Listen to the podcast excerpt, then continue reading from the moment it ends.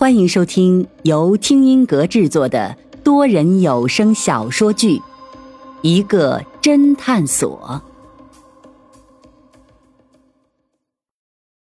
第七章：新官上任三把火。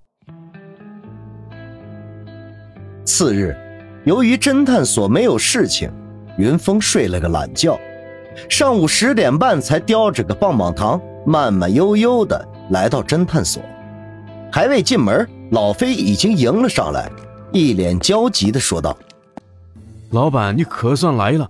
我本来想给你打电话，可又怕你睡觉，就没敢打。”云峰知道这老大喜欢大惊小怪，没好气的说道：“怎么又有大美女来应聘了？”“不是，还是昨天的大美女，就是那个羚羊。”他来上班了，云峰瞪着老飞。他不来上班才是个事儿，来上班不是很正常吗？老飞急着分辨，不是这个事儿，是是他来上班之后啊，不但把我们办公室重新打扫了一番，还帮你接了一单生意呢。哦，云峰顿时喜笑颜开。有位名人说过：“新官上任三把火。”那 我就要好好看看了，这火烧的如何？说着，大踏步走进后面的办公室。一进办公室，要不是老飞提醒他，林阳重新打扫了一番，云峰还真以为自己进错了屋。原本窗户玻璃上堆积了厚厚的灰尘，现在居然擦得锃亮亮，整个办公室都亮堂了许多。云峰眼睛因为阳光太过明亮。反而有短暂的刺眼感觉，而办公室里面宽大的办公桌被重新擦拭干净，地板也被拖得一尘不染。原本无序的宽大厂房被分成了几块，一块全是健身器材，一块全是电脑网络有关的，一块全是化妆品，还有一块显然是留给云峰的。居中摆了一个办公桌和一个老板椅。此时，林阳正在忙碌着，将本来散乱无序的文件和档案重新分类摆放。今日的林阳穿着一身休闲装束，白衬衫加牛仔短裤，长发已经被扎成马尾辫子，显得格外的干练。一缕阳光正斜照在他的后背，看着他恬静的背影，云峰脑中轰的一声，此时此景。是多么的熟悉，仿佛穿越了时间，一下子回到了八年前的那个夏天。云峰愣神的时候，正在摆放文件的林阳仿佛心中有感，情不自禁的回头看了看，一下子看到了云峰呆呆的表情，他马上甜甜的笑道：“老板，你来啦！你看收拾的怎么样？”云峰瞬间回过神来。微微咳了咳，嗯，不错，我们侦探所就需要你这样勤快的女孩子。看来这次是招对人了。说着，云峰转头看了看其他员工，心情更加讶异了。只见跟着自己进来的老飞，居然破天荒的在整理体育器材，而这个时候，通常在刷微博、微信的方寸，居然在查找资料。就连一向都在补妆的许真真，居然也在收拾资料。云峰一脸欣慰，大声赞扬：“哎，果然新人新相，这林阳一来，大家果然和平时不一样了嘛。”许真真却一脸的不在乎：“老板，你先不要得意，一会儿有你哭的。”哎，你这个许真真，嗯，哎，算了，毕竟太年轻。云峰一边摇着头，一边语重心长的说道：“哎，嫉妒心怎么这么强呢？人家林阳平时比你打扫的干净，你就看不惯了？”林阳这个时候递给云峰一个发票单子，微微不好意思的说道：“其实今日打扫这么干净，可不是我打扫的，我是请了家政服务，而且是快速家政服务。嗯。”这个一共打扫下来，共花费一千两百多块钱，我想这个应该算工费吧，所以我帮你要了发票。嗯，嗯，什么？你请了家政服务，还还花了一千多块钱？云峰笑容顿脸，又惊又怒，整个人瞬间都不好了。我说老板，你干嘛这么吃惊呀？这一千块钱是没有白花，比我平时打扫的干净多了。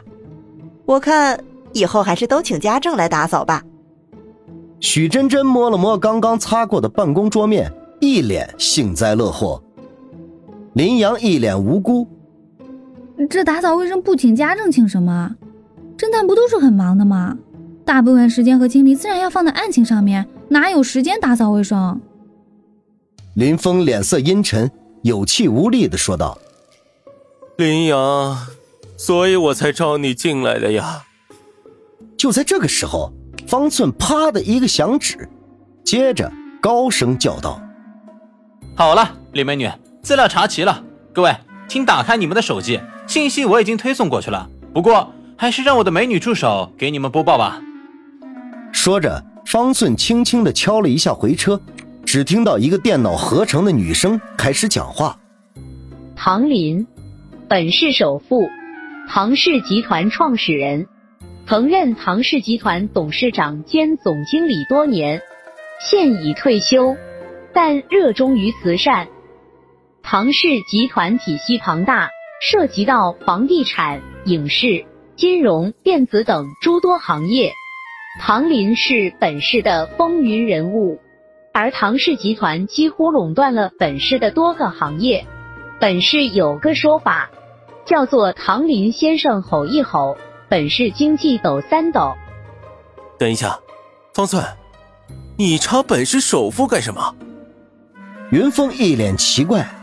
方寸耸了耸肩，指了指林阳，说道：“美女吩咐，怎么好意思拒绝？而且这和他接的这单生意有关。”云峰更加奇怪了。这唐林不是最近才刚刚自杀死了吗？为什么接的生意和他有关？林阳连忙解释。哦，今天早上我来上班，来了一群人，其中为首的是一个大帅哥，他自称叫肖宇，是唐氏集团的人。然后他给我们侦探所下了一单生意，我看他出手阔绰，主张的答应下来了。云峰心中有个不好的预感，声音都有点颤抖。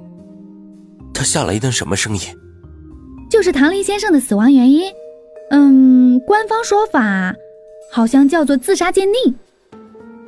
林阳兴奋地说道：“怎么样，老板？我刚来就帮你接了一单大生意。”然而此时的云峰已经脸色阴沉，扫视了其他几名员工，吼道：“我说你们今儿个怎么一个个这么勤快？原来你们都已经知道了，那你们就没有人告诉林阳一下吗？”老板，你别生气嘛，这事儿可都是这位林大姐一手接下来的。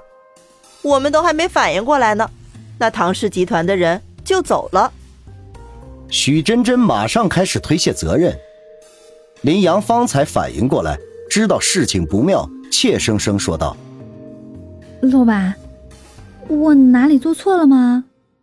云峰脸上阴晴不定，半晌才说：“算了，这是我的失误，我昨天忘记告诉你们了。本侦探所第一大忌讳就是。”不接命案。啊！林阳一脸愕然的愣在当场。说到这里，云峰又语气轻松起来。不过我们还是有挽救的机会的，毁约就好了。先把定金给退回去吧。林阳瞬间回过神来，松了口气，说道：“啊，吓我一大跳！那我马上把他们的定金退回去。他们刚才给我们的账户转了。”个十百千万哦，他们转了十万给我们，多少？十万。因为按照侦探所的合同，一般收了定金，侦探所要违约的话，都需要偿还定金的两到三倍。如果是十万的定金，那需要偿还的就是二十到三十万的定金。云峰不死心说道：“你确定没有看错林的位数？”林阳又再次认真仔细的看了看，随即兴奋的说：“哎，真看错了！”云峰长吁了一口气，一脸欣慰：“啊，啊，还好还好，那应该就是一万。谁知话未说完，林阳脱口而出：“是一百万。”等等一下，这这单生意，酬劳是多少？云峰的声音明显在打颤。合同上写明的是二十万加，这加的也太多了吧！云峰一屁股坐在了林阳为他准备的老板椅上，有气无力的说道：“林小姐，我还是低估了你的能力。你第一天上班就把我们侦探所给卖了。”